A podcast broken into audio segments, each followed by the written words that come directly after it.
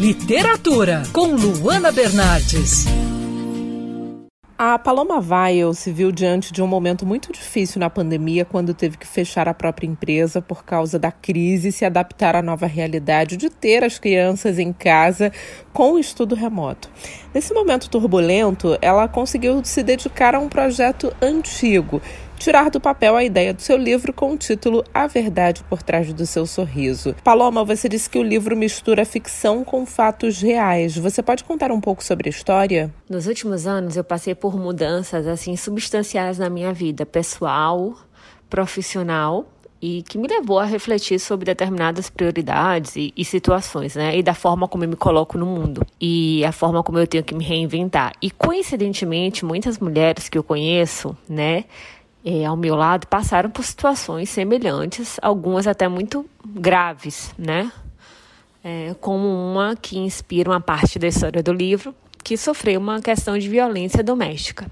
Então eu senti uma necessidade muito grande de escrever falando sobre a força que as mulheres elas têm para se reinventarem, né? Que independente da, da, da posição social, existe sempre o medo e a, o medo de inesperado e a dúvida, né, de será que eu vou conseguir, como é que eu vou fazer para conseguir. Então eu queria falar sobre a jornada dessas mulheres, sobre a força de se reinventar e sobre a importância da sororidade e de você ter o apoio de pessoas é, ao seu redor.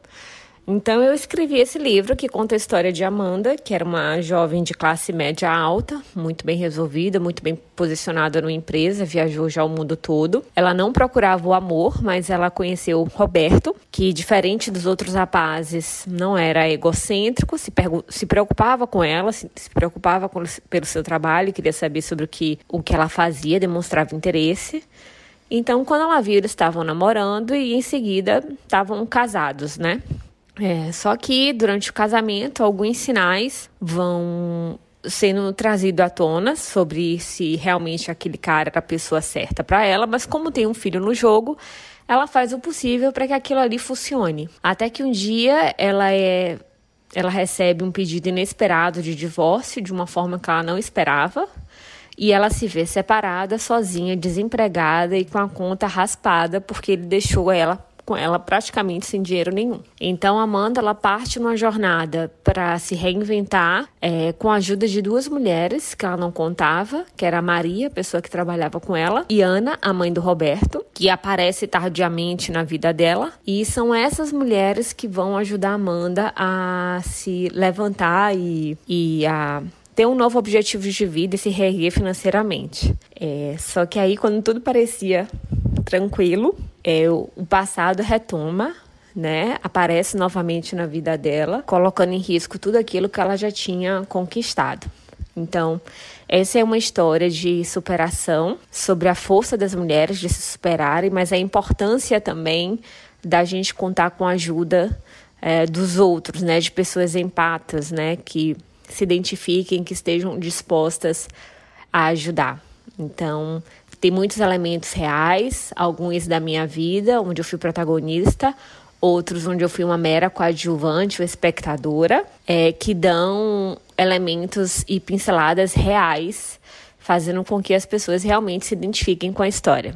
E como foi escrever em um momento tão difícil como a pandemia, com as crianças em casa, com o ensino remoto? Como foi o seu processo criativo? Foi um caos escrever com as crianças em plena pandemia, principalmente no início da pandemia, quando tinha tanto medo e incerteza, né? Meus filhos têm, na época, eles tinham três e sete anos de idade. A minha empresa ela tinha fechado, mas meu marido estava naquela loucura de se trancar no quarto, reunião atrás de reunião, enfim. Então, assim, foi, foi muito estressante no início, mas eu precisava encontrar um espaço, porque eu precisava me sentir produtiva, eu, precis, eu precisava saber que eu existia no meio daquilo tudo e eu precisava construir alguma coisa que fosse minha. Então, no início, eu fui experimento espaços entre os dias, as manhãs, as tardes, entre as aulas dos meninos, quando eles estavam quietos, à noite.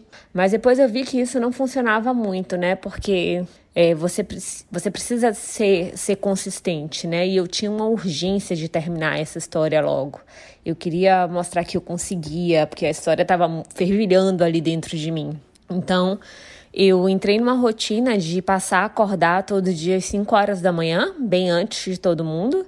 E aí, de 5 às 6 e meia da manhã, eu tinha um tempo meu para escrever, que era o suficiente para mim, para avançar por um dia. O que me ajudava muito no, no processo criativo para respirar a história era sair no meio da manhã para fazer caminhadas ou pintar, dar esse espaço né, para a cabeça pensar em possibilidades, é, ideias de tramas, de como é que eu ia amarrar. É, então, toda vez que eu me desligava da escrita para poder fazer essas outras atividades, né, não relacionadas à literatura em si, eu conseguia oxigenar é, meu cérebro e pensar em novas possibilidades. Foi assim que eu consegui. Não foi fácil, mas foi possível.